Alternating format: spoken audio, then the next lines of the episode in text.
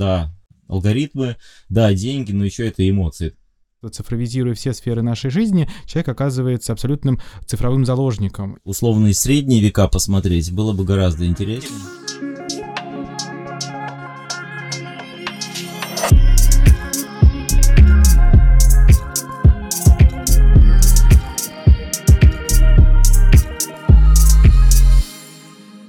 Привет, меня зовут Сергей Гребенников, и в гостях у меня сегодня Сергей Плуготаренко, генеральный директор ОНО «Цифровая экономика». Слушай, Сергей, так непривычно тебя представлять как директор а, ОНО «Цифровая экономика», но уж так приходится, времена такие.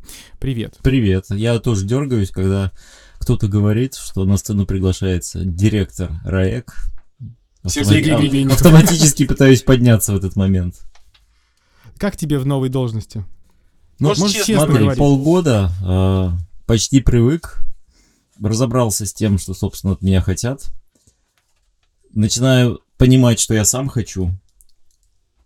И думаю, что, конечно, это шанс. Э, в коллаборации со всем, что я умел, знал, с кем сотрудничал, с Райком в первую очередь, сделать какой-то совершенно другой шаг в другом направлении, на другом уровне.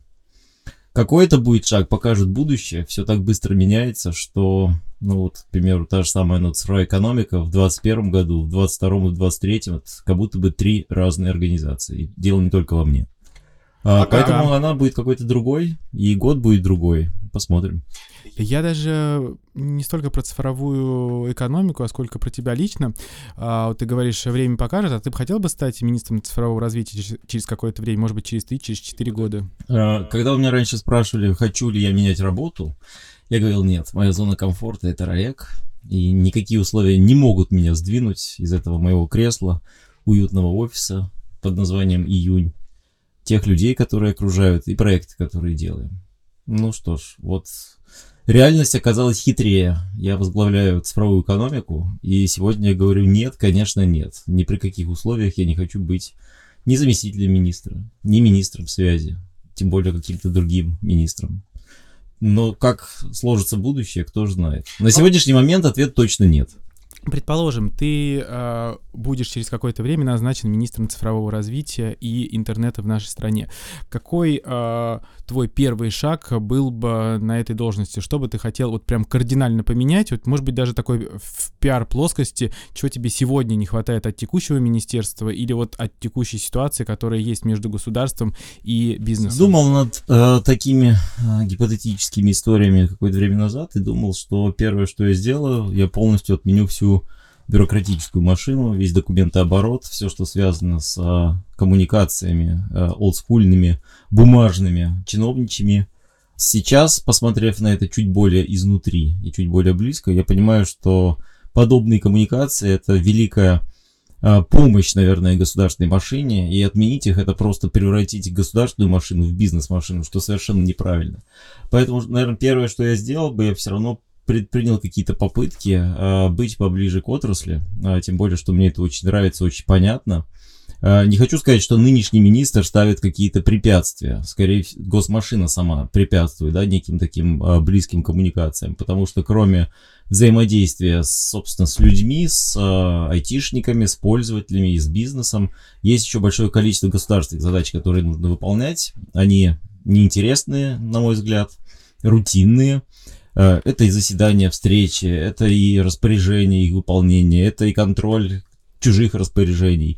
Это участие, то, что я увидел сейчас в большом количестве различных цифровых платформ, куда нужно какую-то информацию заносить, тебе строят дэшборды, показывают твою эффективность. На мой взгляд, это все не то, что лишнее, но точно не мое. Если бы была такая возможность отменить это и оставить коммуникации с отраслью, с людьми, с айтишниками, придумать те интерфейсы, они примерно понятны, а, которые позволили бы лучше учитывать их мнение. А, и это первое. Второе, подсмотреть, это тоже очень интересная для меня тема, подсмотреть, не изобретать самому, подсмотреть лучшие методики, которые есть у других стран, в первую очередь у азиатских, по развитию собственных и национальных лидеров, и международных игроков, и собственного бренда страны, как высокоразвитой, высокотехнологичной IT страны, и использовать их. А, я думаю, что а, изобрести здесь что-то новое вряд ли получится. Хотя, конечно, Россия все время идет своим способом, своим а, путем. Но подсмотреть у наших азиатских партнеров, мне эта идея очень симпатична. Не знаю, у всех ли она вызовет такие же симпатии, но я бы точно попробовал бы это сделать, раз мы обсуждаем, что сделал бы я. Вот интересно, ты сказал про полную цифровизацию госсектора и, соответственно, бизнеса. Ну, почти ты об этом сказал, не буду, конечно, там э, привирать, но сказал, что, конечно, цифровизация всего, она неизбежна, по сути. Но некоторые эксперты говорят о том, что цифровизируя государство, цифровизируя все сферы нашей жизни, человек оказывается абсолютным цифровым заложником, и мы становимся зависимы от цифры. А, как ты к этому тезису относишься и не считаешь ли ты вот эту повсеместную цифровизацию в будущем очень а, ну, неправильное слово плохой для каждого гражданина, а скорее такой, который будет все-таки за ним следить и будет вот этим самым большим братом. И не кажется ли тебе, что все-таки человек это человек? Абсолютно согласен с тобой. Не просто кажется, а я абсолютно уверен, что тот цифровой слепок, который мы сами создаем, свой собственный цифровой дубль, двойник, это, с одной стороны, наш великий помогатель, с другой стороны, огромное зло – а, хочется жить в аналоговом мире. Я чем больше вижу цифру, казалось бы, я ей занимаюсь, я ее люблю. Я анализируя то, какие она нам дает блага и какой дает э, негатив, понимаю, что, наверное, если бы мне предложили условно сесть в машину времени и с определенным уровнем комфорта физического, не знаю, гигиенического, переместиться в условные Советский Союз или в условные 60-е, а может быть даже поэкспериментировать в какие-нибудь средние века, ну, понятно, что не на общих основаниях, а вот как наблюдатель, то я был бы, наверное, счастлив а, и в отсутствии каких-то привычных мне сетей коммуникации, каналов связи, гаджетов, мессенджеров, а, исполнения всей работы в цифре, а, и попробовал бы сделать что-то руками, а, головой, не знаю, глазами. Вот очень интересный э, такой эксперимент сам себе внутренний придумываю, и он мне очень нравится, он мне очень симпатичен. Я думаю, что я долго мог бы так протянуть. Наверное, потом началась бы э, какая-то, какой-то процесс желания вернуться в привычно упакованный цифровой мир. Тем более, что он у нас действительно упакован очень хорошо. У нас есть все, что мы можем пожелать, и даже больше но столько времени, сколько жрут гаджеты и все, что с ними связано, цифровой контент – а, как они тебя заставляют дергаться, пока у тебя есть какое-то количество неразобранных сообщений. Я знаю, что у тебя это не так. У тебя даже смс несколько тысяч неразобранных. Не очень понятно, как это может быть. У меня так, да, то есть это реально а, небольшая паранойя. Пока у тебя не разобрана почта, трекер, сообщения в Телеграме, ты не можешь себе позволить отдохнуть. Это, конечно, очень тяготит. Я считаю, что в определенном смысле многие люди, я точно, а, превратились немного так в раба цифры, в раба а, коммуникаций. Они быстрые, они удобные, мы к ним очень привыкли, и они очень часто помогают нам решить жизненные ситуации, как невозможно было бы решить в их отсутствии но вот мы не свободны. И чем дальше, тем больше это будет усугубляться, конечно, с появлением искусственного интеллекта и всего, что с ним связано, а, будет происходить все больше наше незаметное вовлечение. Мы будем с радостью отдавать свое время, свои мозги, свои идеи, а, коробочки в кармане. Но, наверное, таков путь. А, обсуждать можно бесконечно. Я не знаю, что должно произойти в мире, чтобы мы по этому пути не пошли. А какая у тебя самая любимая книга про э, фантастика, произведение, я имею в виду. И она, скорее всего, наверное, про будущее. Вот что ты можешь такое привести? Точно не про будущее. Очень не люблю фантастику про будущее. Никогда не любил. Любил фантастику про современность. Э, поэтому Стругацкий это мое самое любимое вообще. Мне, мне все равно кажется, что она как будто про будущее, потому что то, что описывают, описывается, там все-таки не Оно про немножко про параллельную реальность, иногда про будущее, да, это правда. А, и, конечно, самая отдыхательная книга, которую могу переслушивать десятки и сотни раз, а, не знаю, там, за рулем в путешествии, перед сном, это понедельник начинает в субботу. Ну, во-первых, это некая а, такая эстетика тех времен, да, когда физики были в фаворе, когда происходила э, компьютеризация Советского Союза, очень интересно наблюдать за этими наивными попытками. Я, я знал, что ты э, И как бы совмещение с чем-то магическим, это, конечно, очень круто. И правильно я понимаю, что когда ты э, говорил про машину времени, ты, скорее всего, хотел бы оказаться вот именно в этих временах, которые описываются в произведении «Понедельник начинается в субботу». Было бы не факт. Ну, наверное, было бы интересно, но, в принципе, мне почему-то кажется, что это время представляю очень хорошо. А, условные средние века посмотреть было бы гораздо интереснее. Нет, нет ты просто говорил в 60-е и 70-е. В том числе, да. Хотел... Они просто комфортные, они там условно безопасные, спокойные, стабильные, конечно. А будущее ты бы хотел бы полететь на машине Нет, времени? конечно. Почему? Ни при каких условиях. Но почему? Э, нет, а у тебя будет обратный билет, не переживай. Нет, я понимаю, что постановка задачи ровно такая. Ты слетаешь, посмотришь, вернешься. Ни в коем случае. Иррациональный страх это, я не знаю, ну прям вот все равно, что там заглянуть в потусторонний мир. Зачем? Чем, Бо- чем боишься не... себя не увидеть там? Я боюсь увидеть там то, что будет несовместимо с моим представлением о комфортной жизни. Хорошо. Может быть, люди будут жить там прекрасно, и у них будет по три головы, восемь рук и внедрен чип в мозг. Но я не хочу увидеть такой мир Подожди, и а понять, ты... что мы к нему идем. А ты думаешь, что с развитием искусственного интеллекта, всех а, нейросетей, которые нам сейчас предсказывают, мы окажемся в каком-то совсем другом мире через 20 а, или 30 лет? Если бы мы могли э, фантазировать о том, что то, что мы знаем сегодня, алгоритмы, искусственный интеллект, чипы, будут просто больше, мощнее, хитрее, это одна история, с ней можно жить, и с ней можно смириться. Я боюсь обнаружить в будущем то, что сейчас мы не способны принять, потому что окно Вертона еще недостаточно для нас открылось. Это какой-нибудь биохакинг. Это какие-нибудь а, биотехнологии, генные технологии, которые окончательно изменят а, человека и то представление, как человек живет. Ну, представь себе, увидишь ты там рядового человека, который сидит а, в небольшой скорлупке 2 метра на 3 метра, и который удовлетворен и абсолютно счастлив тем, что ему не нужно двигаться, все удовольствия, мысли, задачи поступают ему прямо в мозг, путешествует он тоже виртуально, при этом ощущает все точно так же, как если бы путешествовал, не знаю, по Сахаре, тот же самый песок под ногами, дуновение ветерка. Но это все вымышленная реальность или синтезированная реальность и так далее, да, то есть много вещей, которые могут, мне кажется, очень сильно нас напрячь, если мы их увидим, ну, потому что мы к этому абсолютно не готовы. Ну, то есть, э, правильно я понимаю, что ты готов подписаться под э, обращением Илона Маска, который призывает э, правительство остановить развитие искусственного интеллекта?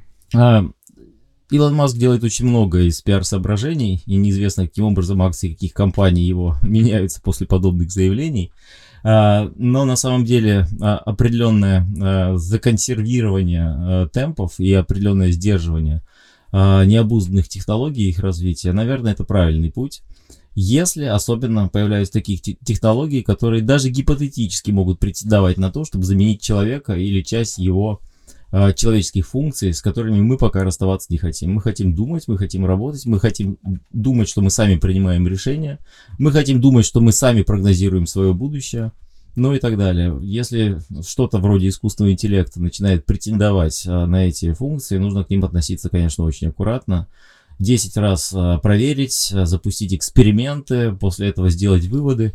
К сожалению, еще какое-то количество лет назад, я бы сказал, там обратиться к международному сообществу, созвать какой-нибудь большой международный экспертный совет. Сегодня мы понимаем, что это невозможно. Мир распадается на какие-то сегменты, и какой-то общий коллегиальный э, мировой мозг, э, ну типа площадки ООН, которая была бы уполномочена отвечать за эти вопросы, сегодня не представляется разумным. Поэтому каждый действует сам по себе. А, хорошо, что в России, в принципе, всегда любили, с одной стороны, эксперименты и использование а, новых технологий, а с другой стороны, относились, ну, немножко консервативно к чему-то новому. Я думаю, что здесь у нас есть возможность не наделать ошибок. Ну, погоди, а, ведь по сути, когда мы говорим про сдерживание технологий искусственного интеллекта, мы говор- должны говорить о том, что сдерживание искусственного интеллекта, точнее технологий искусственного интеллекта, должно происходить повсеместно. То есть это должны делать в России, в США, в Китае и в других а, странах. Если это а, сдерживание будет происходить только в одной стране, то эта страна будет отставать в развитии искусственного интеллекта. То есть по идее, развитие искусственного интеллекта можно сопоставить с созданием ядерного оружия. И после того, как были подписаны договоры э, по сдерживанию и уничтожению части ядерного оружия, ну, это вот прям про искусственный интеллект сегодня. То есть те, у кого будут технологии искусственного интеллекта, они будут номер один. Те, у кого они будут э, не такие развитые, они будут э, догоняющими. Ну, искусственный интеллект это не совсем оружие, по крайней мере, не позиционируется эта технология так. Э, я, ядерное оружие с самого начала позиционировалось. Э, и я не говорю о том, что страна должна искусственно сдерживать. Э, действительно, если кто-то это будет делать, другие страны рванут вперед.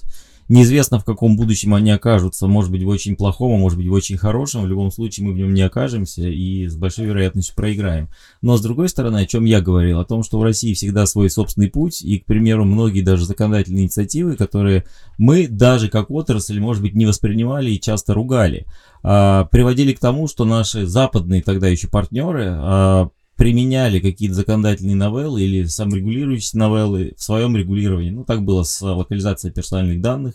Было очень много шума на тему того, что Россия один из первопроходцев здесь. Сейчас мы видим, что многие так действуют. Так происходит защита прав и интересов пользователей в сети интернет. Так происходит, кстати, на уровне саморегулирования уже сейчас с этическим искусственным интеллектом. То есть здесь речь идет о том, что другие страны могли бы, наверное, опять же, я фантазирую и мечтаю, могли бы, наверное, посмотреть на опыт России не искусственного сдерживания, а вдумчивого внедрения а, технологий новых, которые кажутся потенциально опасными или замещающими часть функций человеческого мозга, и пойти по тому же пути. И как нам это сделать? Ну, как работать над этим. Доказывать, что у нас, если нет сейчас уже таких мега амбиций по собственным разработкам в области искусственного интеллекта, которые были еще 3-5 лет назад, когда мы говорили, что мы должны стать второй, третьей страной в мире по э, скорости развития ИИ, то хотя бы э, за счет внедрения мы сейчас должны показывать э, те практики, в которых искусственный интеллект э, и вообще все новые технологии очень сильно помогают. Кстати, в цифровая экономика, мы прямо этим очень сильно заботились разобрали по полочкам медицину, э, добывающую промышленность, энергетику, ритейл и показали, какие кейсы применения искусственного интеллекта. Первое, допустимы там, в медицине это особенно важно. Второе, соответствуют неким стандартам, а, в каждой отрасли они свои.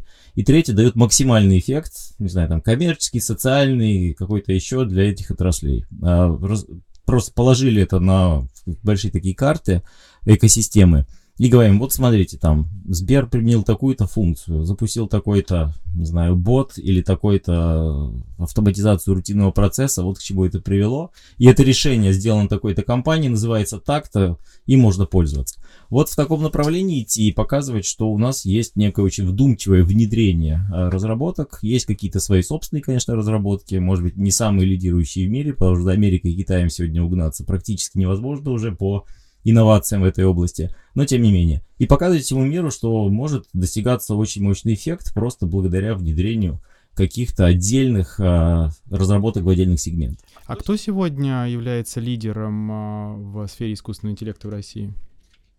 Ну, традиционно это Яндекс. Нынче это Сбер со своими амбициями. А какие у Сбера амбиции? Определенные а, стартапы. У Сбера амбиции, ну, стать экосистемой, настоящей экосистемой.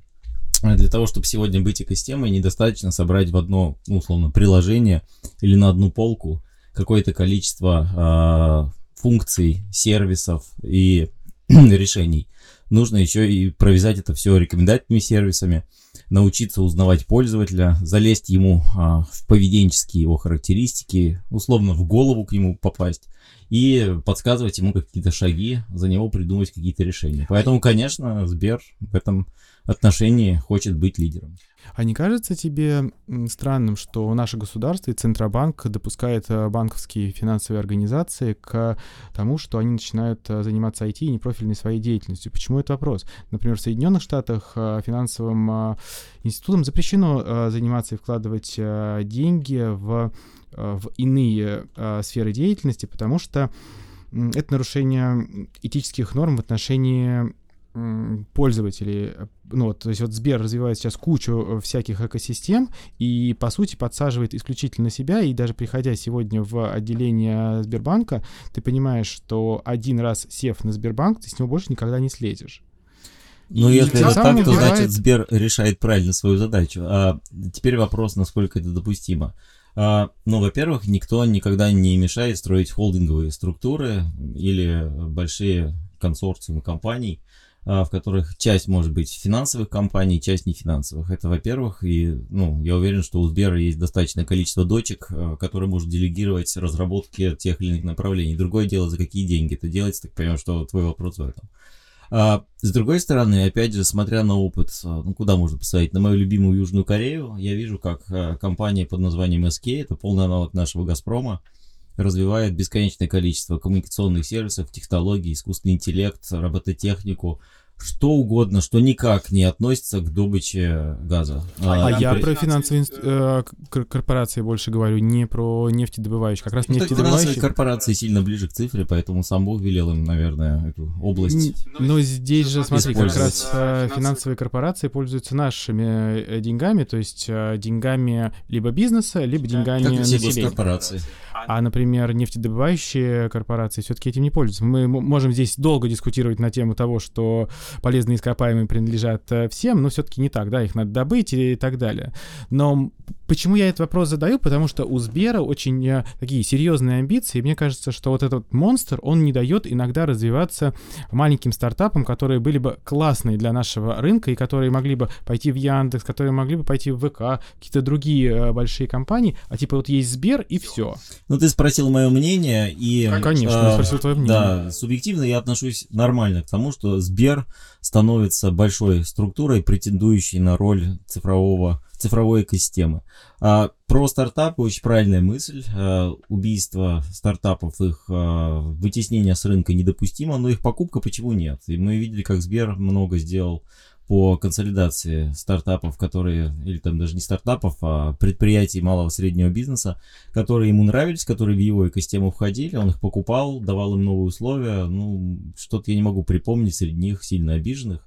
А, наоборот, они получали дополнительный стимул к развитию. Кстати, возвращаясь к вопросу, это даже лучше, чем а, тот а, тезис, который мы с нашими аналитиками в последнее время качаем, что 2023 год окончательно ставит точку в вопросе, кто главный инвестор в России, государство. Но вот если это все-таки госкорпорация, если это финансовый институт, то это гораздо лучше. Поэтому Сбер в качестве инвестора, а не убивателя стартапов, это, конечно, очень правильный путь. Но я надеюсь, что разума хватит и консолидация в экосистему будет происходить именно за счет не убийства стартапов и создания своих аналогов, а за счет поддержки стартапов и их э, приобретения, либо включения в портфель. А вот э, про стартапы. Ну, ситуация в России и в мире, в принципе, не очень простая. И э, стартапов в России, мне кажется, почти не создается сегодня. Что нам с этим, э, что нам с этим реально делать? И кто должен появиться на рынке, либо что, да, какая структура должна появиться на рынке для того, чтобы все-таки э, российские предприниматели, там, молодежь, студенты, те, у кого есть идеи в головах, поверили в то, что в России нужно на- начинать создавать стартапы и здесь их развивать. Ну, начну с конца. Раз у нас свой собственный путь, и государство все-таки у нас сегодня главный инвестор, то, наверное, бороться с этим на короткой перспективе бессмысленно. Нужно просто пытаться в эту воронку как-то попасть. Да? Государство создает институты развития, свои собственные, э, условно, венчурные фонды, с которыми нужно сотрудничать. Это и Сколково, это и ФРИИ, это много других. А какие у тебя а, вот я по поводу ФРИИ хочу спросить. Sorry, что я тебя перебил, но вот прям э, такая наболевшая тема. Какие стартапы ты знаешь из э, а, фри, которые выстрелили? Это вообще больной вопрос. Ты совершенно правильно его задаешь. Но, во-первых, я не очень слежу сейчас за жизнью стартапов современных. Во-вторых, действительно, из фри не вышло ни одного бренда, который бы мы могли произнести так же, как Яндекс, так же, как хотя бы Рамблер или, я не знаю, там, Касперский, да, то есть нет таких э, хедлайнеров, там, конечно, нет.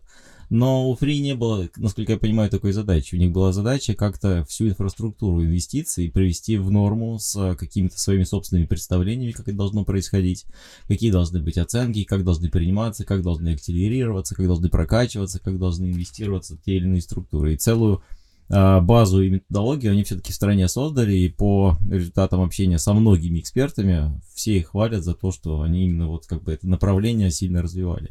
А, бренды там действительно не родились, я их не могу назвать.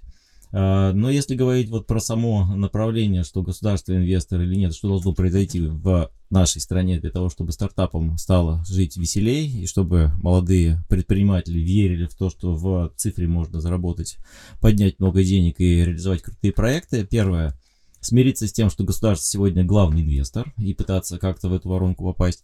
Второе, э, России на уровне госполитики а, применить концепцию все-таки возвращения в страну международных инвесторов, а, которые по а, коммерческим причинам, а не по не в результате госпрограмм инвестируют в те или иные разработки, в те или иные команды.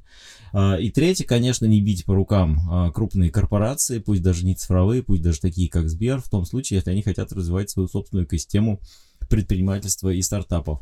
А, ну и понятное дело, что вообще пересмотреть сам подход к тому, что такое стартап и насколько вот эта намоленная модель, что очень круто заниматься мелким предпринимательством, насколько это правильная модель. Сегодня другие времена немножко, и, наверное, высокие технологии рождаются не только в стартаперской среде, а еще в крутых лабораториях при больших холдингах или больших а, корпорациях, а еще и в государственных структурах, а еще и в различных а, вузах. Как это ни странно, и это, наверное, правильно. Вот про вузы. А, мне вот очень интересно. Я понимаю, что с нуля Кремниевую долину в России создавать ни в коем случае нельзя, но вот как ты думаешь, есть ли какой-то зародыш, прототип того, что мы можем назвать Кремниевой долиной в России, вокруг чего пора уже начинать а, выстраивать вот эту экосистему. Скорее всего, сама концепция офлайнового места, в котором будет круто, весело жить, а, где будут консолидированы государственные и военные заказы на высокие технологии, где будет отличный климат, где будет э, хорошая близость к образовательным учреждениям, наверное, это уже об этом нельзя мечтать. Скорее всего, такой опыт такой силиконовой долины, Кремниевой долины повторить невозможно. С другой стороны, э, смотрю, что происходит, ну, например, в том же Китае, где рождаются сегодня уже высокие технологии, и в ряде случаев они являются законодателями моды. Там а, подобные вещи рождаются вокруг крупных городов, да, как некие города-сателлиты, при этом э, те разработчики, те бизнесмены, предприниматели, которые создают новые продукты, они либо пользуются инфраструктурой э, технопарков, либо сидят по офисам в башнях, но не в центре условного э, Гонконга или Шанхая, они находятся где-то рядом и вокруг них начинают кластеризироваться уже структуры, которые их обслуживают. Это может быть вузовская среда, это могут быть производства, если мы говорим о чем-то офлайновом, это могут быть просто даже деревни айтишников, которые, которым там жить хорошо. На наш опыт, если посмотреть, это и особая зона Сириус, это Иннополис, это Сколково. Я честно не верю в такие форматы. А, достаточно много лет было дано им для того, чтобы доказать свое право на существование, но результаты есть, но не те, которые претендуют на то, чтобы они могли называться Кремниевой долиной, к примеру.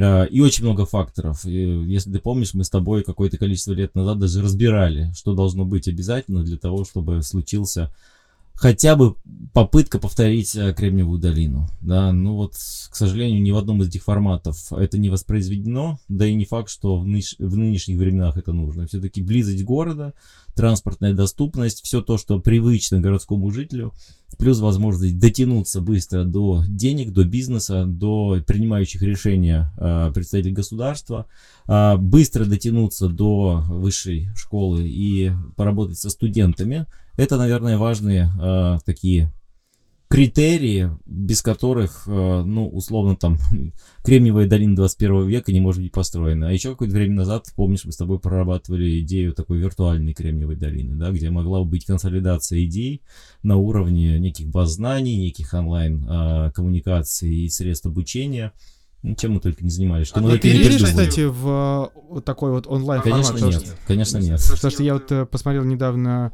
э, фильм очередной трехчасовой про Кремниевую долину, и, конечно, понимаешь, что придя в Starbucks, скорее всего, вот там ты можешь э, круто потусоваться, пообщаться и, возможно, встретить инвестора. Ну, ну, я примерно думаю, что... как и на рифе происходит, да, то есть вот в этом году, кстати, я впервые здесь в роли, ну, почти гостя, не организатора, не соорганизатора, а, и общаюсь с людьми, которые точно так же общаются со мной, потому что понимаю, что у меня немножко другой статус, и говорят мне не те вещи, которые говорили раньше как организатору. Я вижу, насколько искренне они говорят, что можно полгода сидеть в кабинете, в офисе, и пытаться решить какую-то проблему, оказывается, на рифе можно решить эту проблему, перемещаясь от главного корпуса до парковки.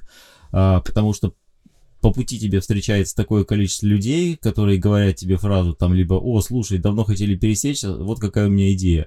Либо просто людей, которые говорят «Слушай, ты же вот там сейчас работаешь, а давай вот обсудим такой-то проект». А, и люди реально ловят кайф, говорят, а что так можно, да, если здесь все три дня провести, что же будет? Ну, на самом деле, вот такие офлайновые форматы, где в компактном режиме люди могут обмениваться эмоциями в первую очередь, потому что м, цифровая экономика и все, что связано с цифрой, это все равно, да, алгоритмы, да, деньги, но еще это эмоции, это еще вера в тот продукт, который ты хочешь сделать, и соратники, которые тебя ассистируют. А, соответственно, вот здесь это прям Микро, Кремниевая долина, правда всего три дня работающая, в которой можно сварить любой э, инновационный суп, запустить любой проект, найти любых партнеров. Слушай, вот очень интересная мысль у тебя сейчас прозвучала, а я ее даже э, дополню на правах э, модератора этого подкаста. У нас тут случаются чудеса порой, да, там МТС договаривается с Лизой Алерт после эфиров, э, там кто-то заключает э, сделки, кто-то с кем-то договаривается и друг другу звонят после того, как прослушают э, подкаст. А вот, может быть, пора уже государству поручить нам с тобой заниматься Кремниевой долиной российской и в лесных далях создать прототип, а потом его развернуть на всю Россию? Да легко. И не обязательно в лесных далях. Ну, это уже, уже неплохо было бы. Идея очень вкусная, мне она очень нравится. Я готов посвятить 10 лет своей ближайшей, э, своей жизни э, решению этой задачи. Прекрасно. Давай займемся. Давай. Давай займемся. Мне кажется, тогда а ты баню любишь? Вообще нет. Я, я тоже не люблю, а вот очень жарко, поэтому давай заканчивать эфир. Мы сейчас пишемся... Ни баню, ни сауну, не мое. Да, мы вот пишемся сейчас э, на российском интернет-форуме в специальном автобусе, в котором прекрасно, но очень жарко.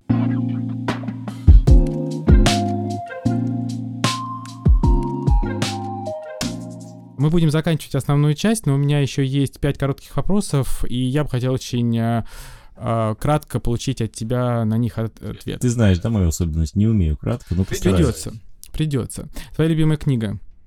Нет, ну, конечно, если бы не было предыдущего разговора, я бы ответил уже, да, что понедельник начинает в субботу.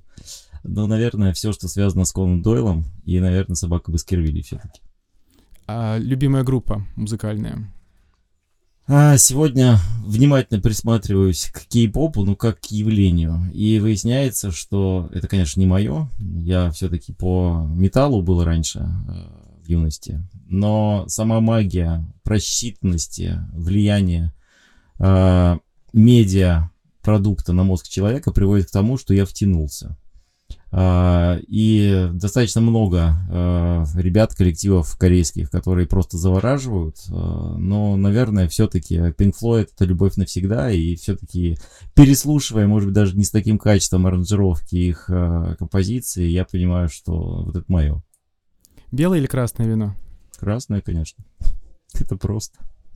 Ты скучаешь по Райоку? Ну, скучаешь это вообще слово, которое ни разу не описывает набор эмоций, которые возникают у меня, когда я вижу красный цвет, когда я вижу буквы РАЭК, когда я вспоминаю об офисе, когда я вижу людей, а, с которыми сотрудничал проект. Часть, кстати, переместилась со мной в команду цифровой экономики, и любая коммуникация с ними заставляет меня вспомнить, как я коммуницировал с ними в проекте. Это очень тяжелая эмоция. Это не просто ностальгия. Это Временами даже зависть, э, временами ощущение, не сделали ли ошибку. Но в любом случае нужно идти вперед. И я уверен, что с Раеком нас объединит что-то очень мощное, очень большое уже в ближайшее время. И не придется ностальгировать, скучать и переживать. Ну, я думаю, мы вместе будем идти вперед. И последний вопрос. А что для тебя счастье? Мне кажется, с возрастом я точно выработал для себя а, определение, что такое для меня счастье. Для меня это очень размеренное, спокойное существование, здоровый организм, а, живые, любимые люди рядом и зона комфорта, которая, да, может меняться время от времени, но все-таки это небольшой город, это очень хороший климат, это приятные люди, которые улыбаются и которые живут на позитиве. И это какое-то дело, которое увлекает тебя полностью, да так, что ты думаешь, что занимаясь им еще в ближайшие 10 лет, ты не устанешь и будешь с радостью думать о том, чем ты занимаешься. Вот, это все вместе, хотя это тяжело реализовать и упаковать, это счастье. Спасибо тебе большое. Сегодня в студии был Сергей Плугутаренко. Мы с тобой знакомы больше 16 лет, и нам есть о чем поговорить, это классно. Спасибо это тебе правда. большое. Спасибо.